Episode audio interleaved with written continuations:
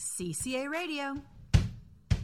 So I always try to make space on my on my phone. So I like got rid of the YouTube app that was on my phone. So I just go to Chrome and look for YouTube. My kids are like, Mom, just use the app. And I'm like, no, it takes too much space. Let's talk apps. There are an awful lot of apps. We were saying before the show started that there are apps for everything, Everything. today. And it seems like the pandemic just made it, I won't say worse, made it a bigger deal. Quite Okay. frankly, I don't have that many apps on my phone. No, not because I'm old, although I am, but mostly because they take up too much space on my phone. So it's kind of looking at different kinds of apps. Okay, for example, I do not have the YouTube app because I can just go to Chrome. Big deal.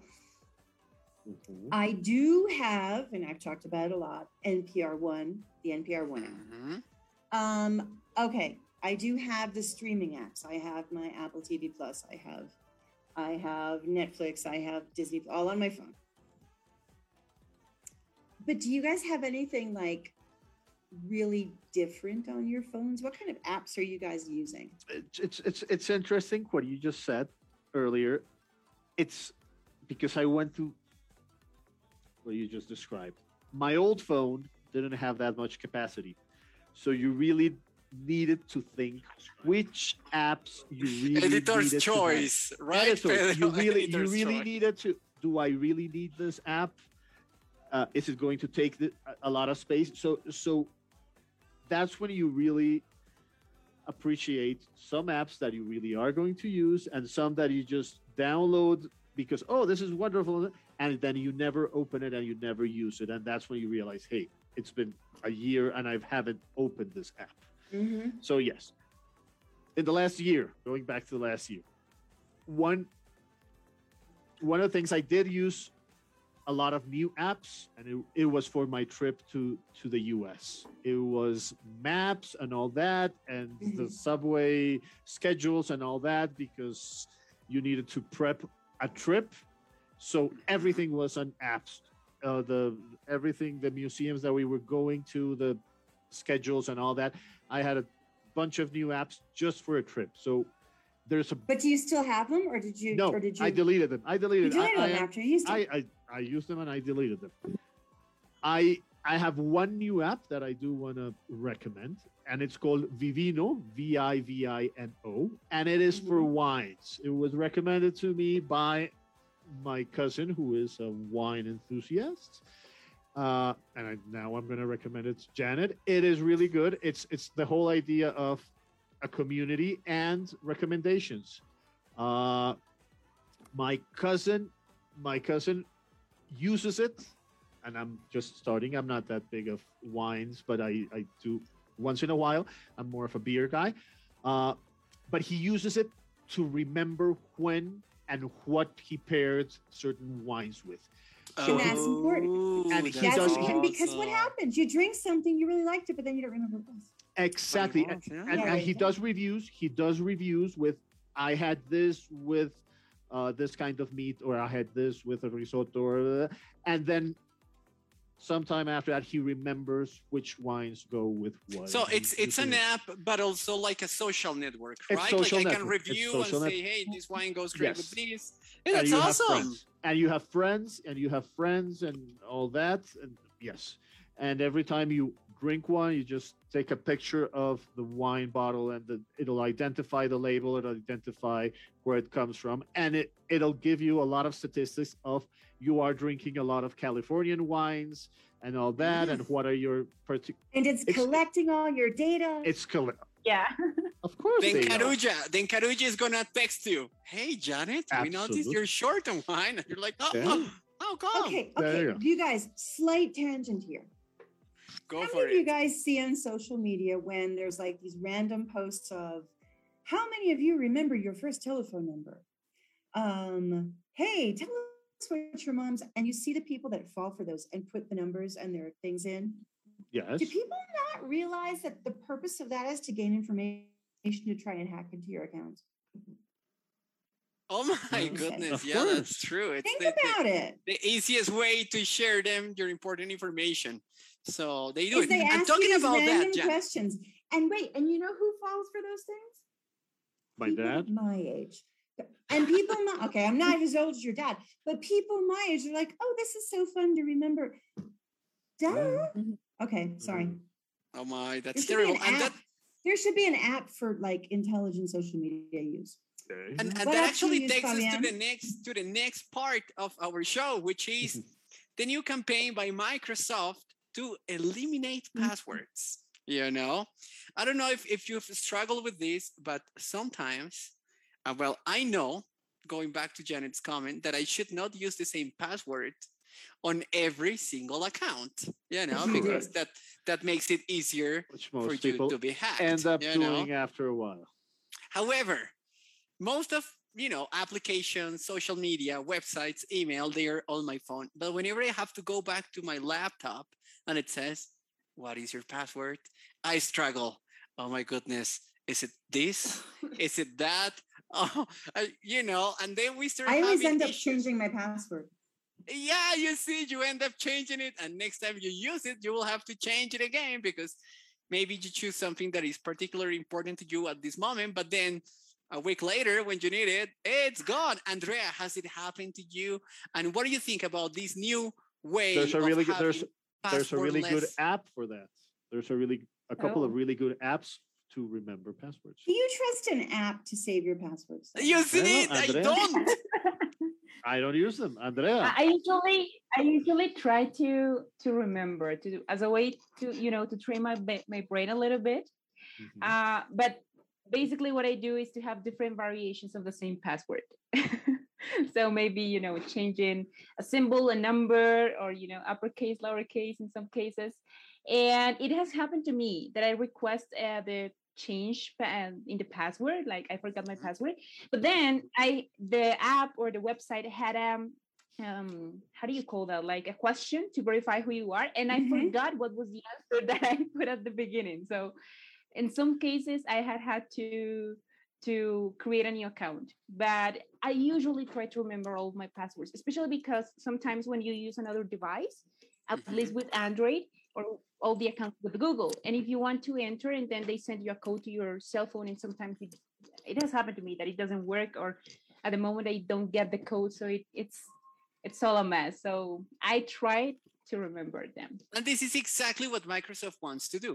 They want to let users sign into these services, you know, either using facial recognition, Mhm. fingerprint, or a unique PIN. And they're also thinking of the possibility of having an external security key. You know, it would be like a, exactly an authenticator and an USB drive with login information. So every time you need to, you know, log in, you just enter the key and you're inside the system. Now, do you think that these will make it easier or riskier in terms of managing and protecting your information, Pedro?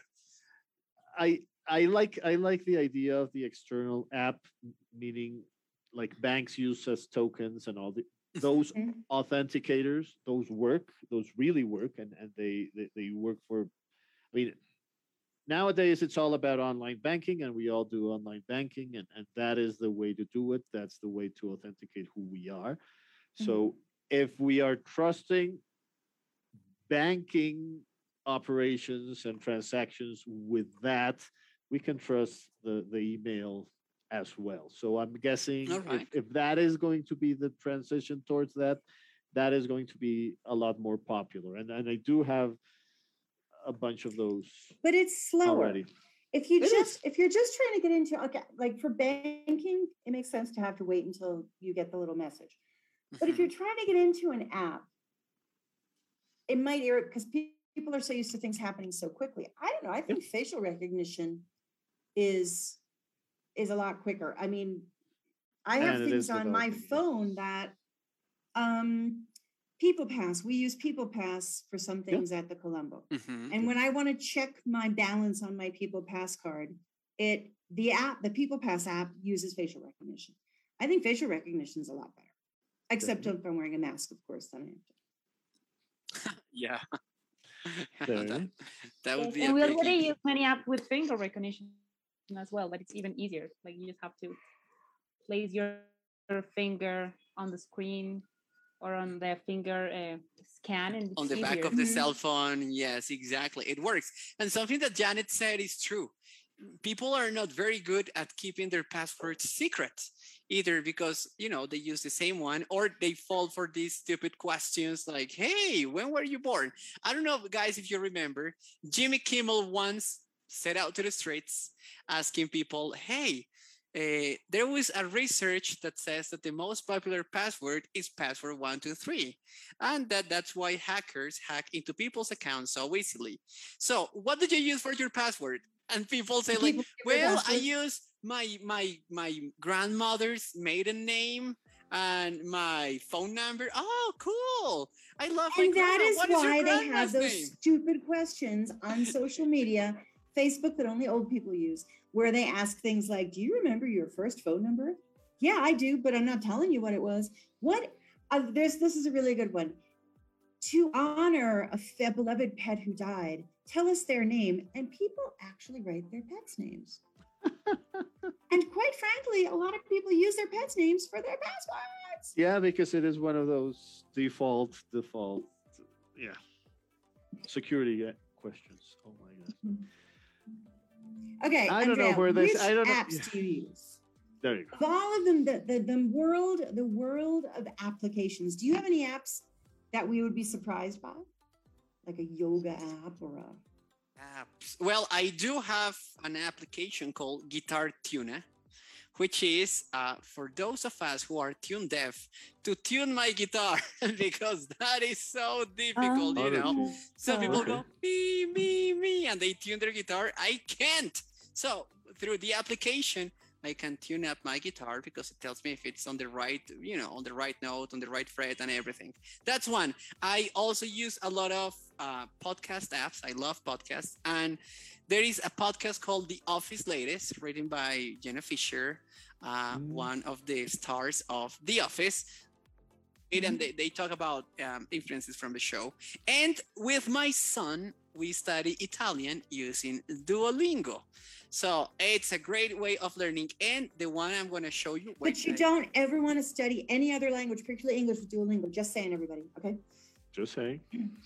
Just saying. There you go. And people, I have, I think you cannot see it because of my background, but I have Libby. And Yeah. if you guys want to know about Libby, that is the application to know about. Colombo has, been a binational center, access to an overdrive. And Libby has a bunch of books about any interesting topic that you can think of. We have books, we have audiobooks.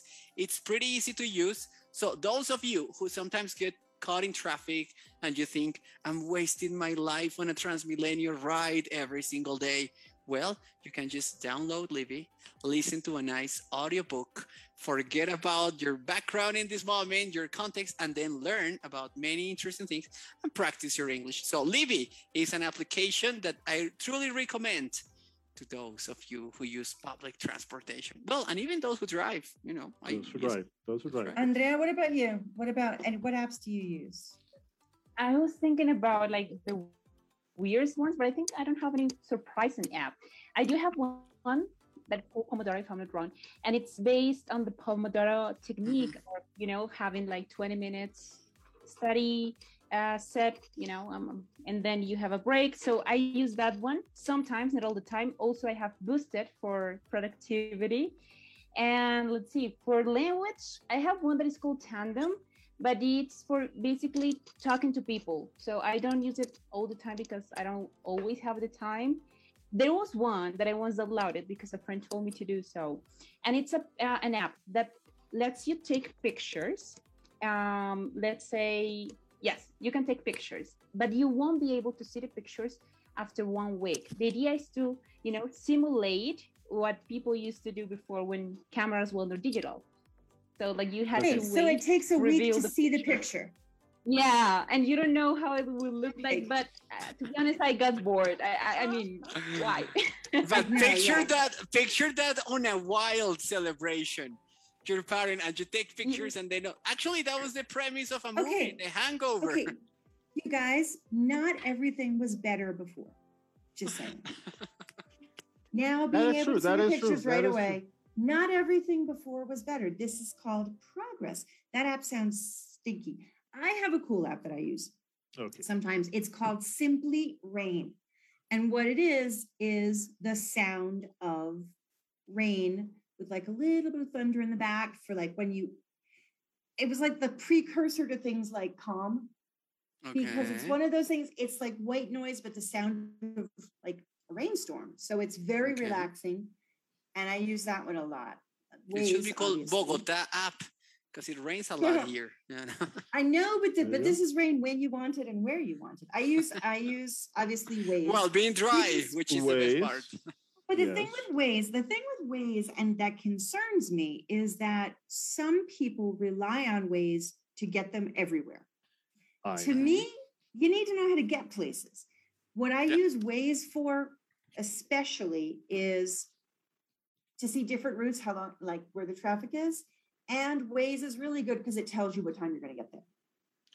I so if miss, somebody I miss says, taxi Hmm. drivers that actually knew the city and would get you wherever you wanted. Now, Yeah. just ask any of them if they don't have Waze. They have no idea where anything is. They're It's stuck. amazing. They're Hey, stuck. just, so I, I don't know. Did London cabbies still have to take that huge, They have to- I- crazy I- London cabbie exam? I don't think they're allowed to use Waze in London because it's not easy to become a cab driver in London because you have to like Oh, seriously yeah. study because you have to basically have the entire map of London in your head. It's pretty cool. There's an exam other- for that. Yeah, they have an exam, and if you don't pass it, you can't. You don't get a cabbie license. What other ones do I have? Social media apps, but nothing. I mean, media. there are apps to help people with breastfeeding. There are Yes. apps, a lot of apps now. How the weight loss and the diet. There are apps to help you do intermittent fasting. There is an Oh app yes. for everything. Yeah. I have one. I have. I- I have one that Hero. I'm, I'm using. I'm using with Antonia, my nine-year-old daughter, who is starting to get nine. into Rubik's cube, and it's Oh called yes, Cube Solver. Cube Solver. I Solver. know. Yes. You take a picture, and it it shows you how to The solve the algorithm, Rubik's cube. It's a mulligan for Rubik's Uh, cubes. Oh Absolutely. Absolutely, but I actually her- learned. I actually learned the Rubik's cube because of the app. There you go. Yeah, So it's because- it's, it- it's it's it's for her to help her see how she's going to do it because there is like Fabi said the algorithm it's, it's there's a logical way to Yeah, to solve a Rubik's cube so and it has both functions, Pedro. It has the Yeah. cube solver, but it also has the teach. You know, the teach Exactly. app. So it teaches you like the basic movements for you to get there yourself. That's a pretty neat app. it is it So- is I'm, uh, that one I'm using yes That's that's very nice. We need to have a competition, a Rubik's cube competition with Antonia. I'm sure she's gonna kick our butts because kids are really that- good at that. they, they Yeah, I get they get it really quickly yeah Now, a few years ago, now that we're talking about apps, um, people from Google thought, hey, what if instead of having a cell phone, we could have everything on our glasses? You know, the idea was Weird. initially launched, you know, because, um, but they discarded it pretty quickly because it was first dangerous. people didn't know what they were looking at, you Mhm. know, but also it was bulky and it lacked style. But now Facebook It wasn't partnered cool up. like the Kingsman glasses. It Yeah. wasn't. oh those are really cool The Kingsman glasses? They Those are awesome. are, yes. So they partnered up with Ray-Ban and they decided to relaunch these smart glasses again. But this is Facebook. Facebook did this. yeah, Facebook. Yeah. yeah, Facebook partnered up with Ray-Ban. Facebook. You know, um, that is an idea that Wait, what had are they been discarded by other people. So what can you do with it? You can read reviews about places where you go. Uh, you can find information about the person you were talking to. So they're basically like spectacles that But are wired. Iron wait, Man like no. Iron Man But I thought that these no, the new the Facebook Ray-Ban glasses are for listening to music, taking and Mhm. taking pictures. Pictures, you can't- exactly. But you can't upload them. You have to then No. upload them through your phone. Hook them up to your device and then Okay. download them. Yes. So for those of you walking, you know, having nice views and scenery, so that's a good possibility. Janet, would you go for those sunglasses? No. Why not? I don't know because I think it's awfully distracting. I mean, it's it's bad enough when you're like looking at your phone walking down the street or doing this. Well, well, but then again, what happens to all of us so much is that we take video and we don't actually look at things with our eyes. So I guess this would let you really look at something and do the video at the same time. I don't know. It just seems like so many blessed gadgets, so many gadgets. And if really all it's good for is listening to music and like other people have to listen to your music, which annoys me, and taking pictures, what's the point? If I could actually do the Kingsman stuff, well, yeah, maybe. It's just too many, like you said, too many gadgets because it's the phone, the Yeah. glasses, and the watch, and uh, it, it's all connected. Too much. Too It's much. too, and they're collecting way too much information on us. yes. it can be useful maybe for people with physical disabilities you know maybe that they cannot use a cell phone but uh, for example in my case I, I haven't been able to to wear a smartwatch i don't see the point i mean everything is on your phone already so oh I don't even use a But for me, watch. If I want to know Heart, what time heart it is, rate, You look at your exercise, phone. you look at your phone. Yeah. steps. Exactly. Yeah, but, even wear a but you know, when you're on TransMilenio, sometimes you wonder if you should take your phone out of your pocket, you know. So it's easier to hide and use your smartwatch and do that than exposing yourself. your cell phone will count um. the steps you're taking just as good as your watch. In any Anyway. case. CCA Radio.